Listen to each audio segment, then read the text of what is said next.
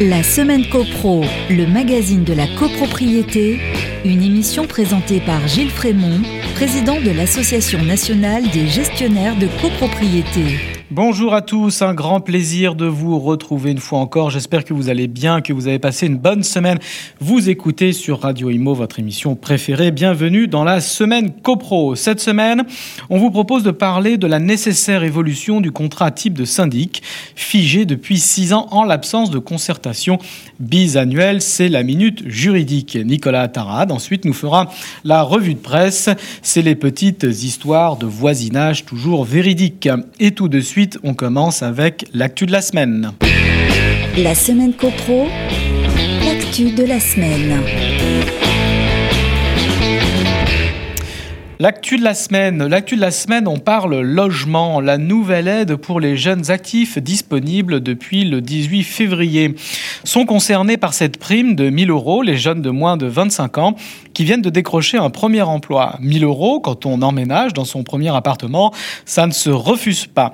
C'est ce que va proposer donc Action Logement depuis le 18 février. L'annonce avait été faite par la ministre déléguée au logement, Emmanuel Vargon. 50 000 dossiers en une semaine. La mesure est comprise comme un coup de pouce supplémentaire pour les jeunes particulièrement touchés par les restrictions sanitaires liées au coronavirus. Action Logement, comme le notait Europe 1, existe déjà depuis plusieurs années. Elle propose notamment des aides à la mobilité géographique des salariés pour les déménagements. Le changement, c'est que ces 1000 euros-là sont accessibles même si vous changez de logement à proximité de l'ancien ou si vous quittez tout simplement le domicile familial. Il y a bien sûr quelques conditions, avoir moins de 25 ans, donc justifié d'un contrat, ça va du CDI au contrat d'apprentissage, signé dans les 18 derniers mois et gagner moins de 1,1 point du SMIC, soit 1710 euros. Bien sûr, il faut aussi justifier du bail de son nouveau logement.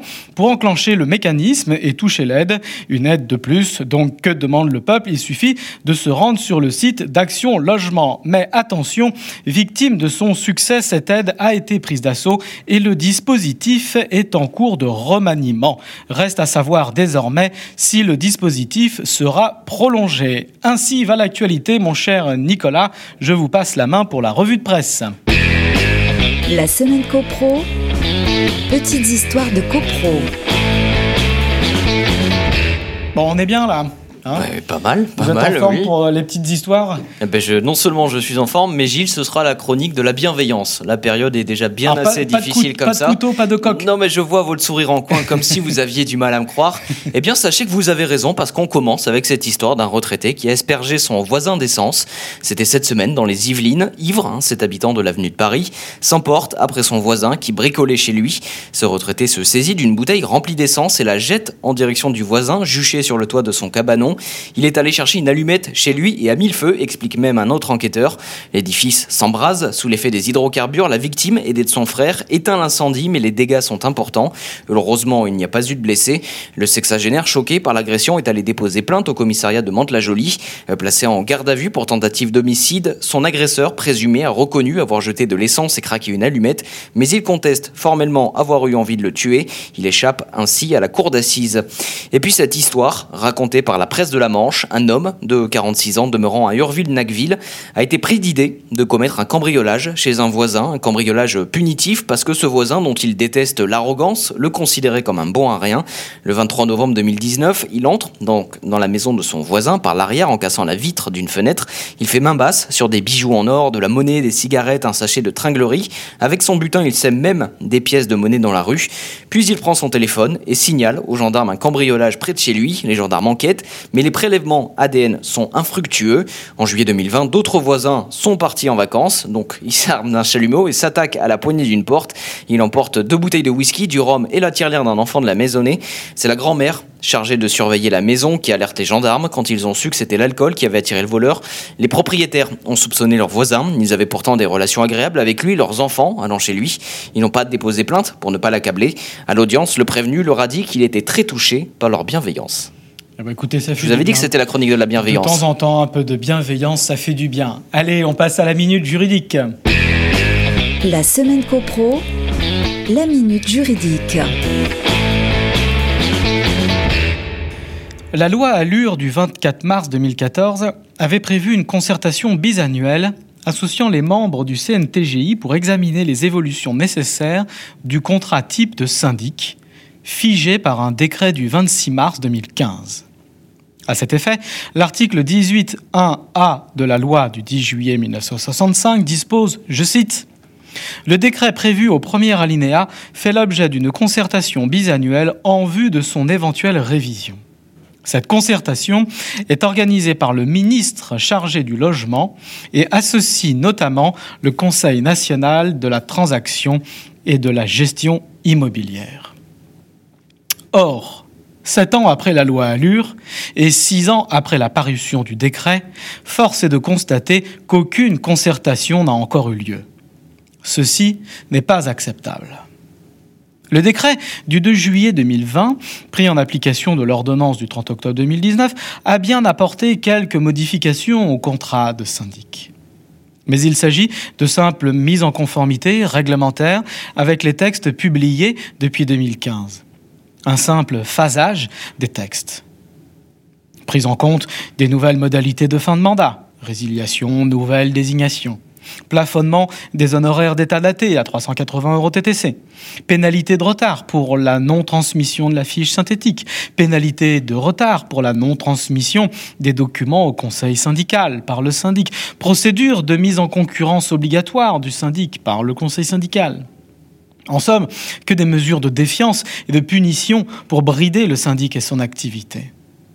D'autres modifications ont été apportées par ce décret de juillet 2020, mais elles ne sont que de pure forme, comme par exemple l'obligation de présenter les tarifications en prix hors taxe et en prix TTC. Pas de quoi sauter au plafond, me direz-vous. Notons tout de même qu'une petite prestation facturable fut ajoutée par ce décret, mais une seule, et elle concerne un cas de figure extrêmement rare, voire quasi inexistant.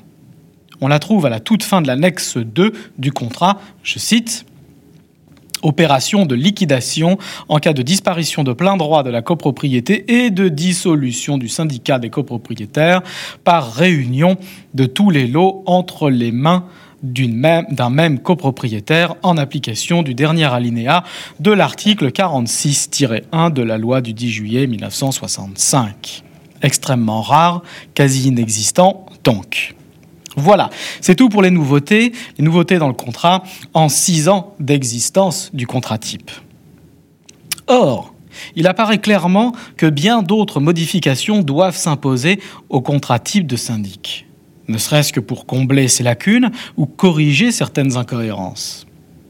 À titre d'exemple, à la clause 7.2.7, le contrat prévoit une rémunération particulière pour la constitution et le suivi par le syndic du dossier d'emprunt souscrit au nom du syndicat des copropriétaires en application de l'article 26-4, alinéa 1 et 2 de la loi de 65. Or, en pratique, on constate que seul l'emprunt collectif de l'alinéa 3, l'emprunt bancaire à adhésion, non prévu au contrat type, donc, est mise en œuvre dans les copropriétés et il le sera d'autant plus dans l'avenir si le gouvernement entend massifier, comme on l'entend, les travaux d'économie d'énergie d'envergure.